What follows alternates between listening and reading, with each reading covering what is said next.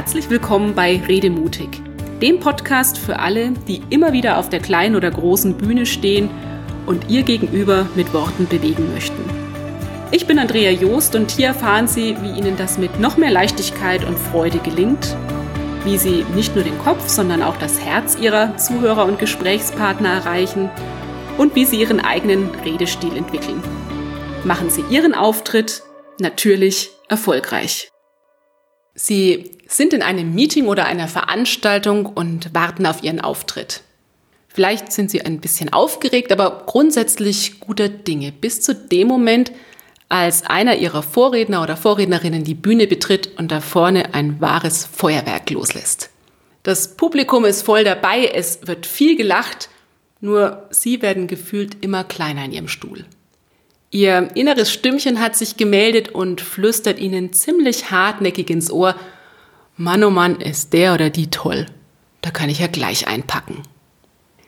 Gefährlich ist das, denn von jetzt auf gleich haben sie ihren Rednerkollegen auf ein Podest gestellt und sich selbst geschrumpft. Im schlimmsten Fall kann es jetzt passieren, dass sie sich dank dieser Vergleicherei ihren eigenen Vortrag kaputt machen, weil das zerstörerische Kopfkino zur selbsterfüllenden Prophezeiung wird. Damit es nicht so weit kommt, habe ich Ihnen in der heutigen Episode drei Impulse mitgebracht, die Ihnen helfen, diese negative Gedankenspirale zu durchbrechen, wieder einen klaren Kopf zu bekommen und sich immer vor Augen zu halten, ja, ich habe was zu sagen. Ganz entscheidend ist, dass Sie sich in diesen kniffligen Momenten darauf konzentrieren, was Sie ausmacht. Ihr Vorredner könnte glatt als Comedian durchgehen, wunderbar. Dafür punkten Sie vielleicht mit Ihrer geradlinigen Art und konkreten Inhalten oder überzeugen mit leisen Tönen oder Ihrem feinen Gespür für das Publikum. Ich erlebe es immer wieder, dass Menschen nach rechts oder links schielen, um zu schauen, wie macht's denn der Kollege, die Bekannte oder der Promi aus dem Fernsehen? Und plötzlich lassen sie kein gutes Haar mehr an sich selbst, da die anderen aus ihrer Sicht eh humorvoller, prägnanter, schlagfertiger, mitreißender oder was auch immer sind. Und sie fangen an, einem Ideal hinterherzueifern. Stopp. Den tollen Redner, den gibt's nicht. Dafür sind wir alle einfach viel zu verschieden. Und gerade in selbstzweiflerischen Momenten ist es deshalb so wichtig, die eigenen Stärken im Blick zu behalten und sich damit ganz bewusst von anderen abzugrenzen.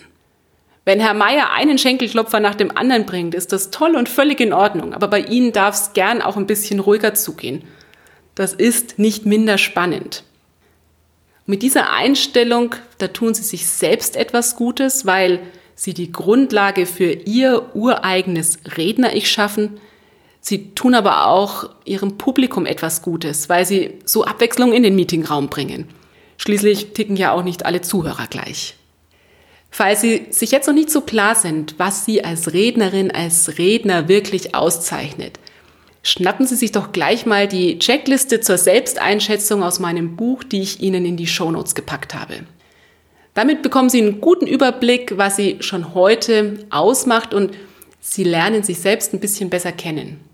Dieses Selbstbewusstsein, das hilft Ihnen dann, gelassen zu bleiben, ganz egal, wer da vor Ihnen spricht und drankommt. Sollten Sie trotzdem in die Situation kommen, dass sie vor ihrem Auftritt am liebsten Reis ausnehmen möchten, dann hilft es, wenn sie beim nächsten Mal den mentalen Fokus ganz gezielt auf ihre Botschaft richten. Welche Neuigkeiten haben Sie für die Zuhörer im Gepäck?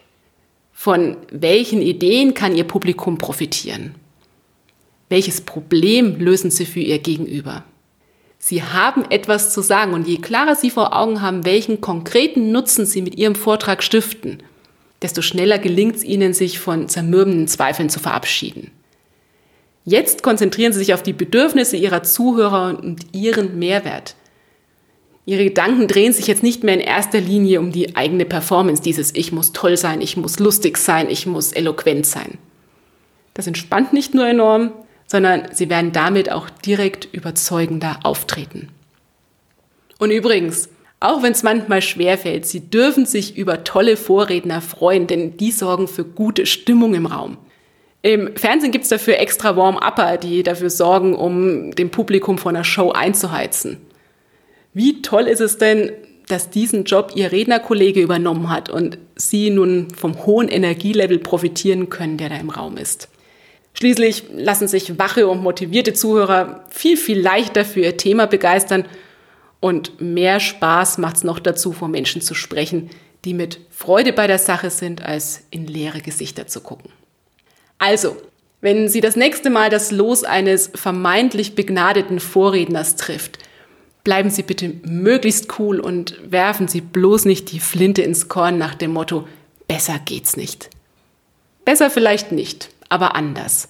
Und genau das ist gut so. Das war der Redemutig Podcast. Wenn Sie mehr erfahren möchten, klicken Sie einfach auf meine Seite www.andreajost.de. Schön, dass Sie dabei waren und bis zum nächsten Mal.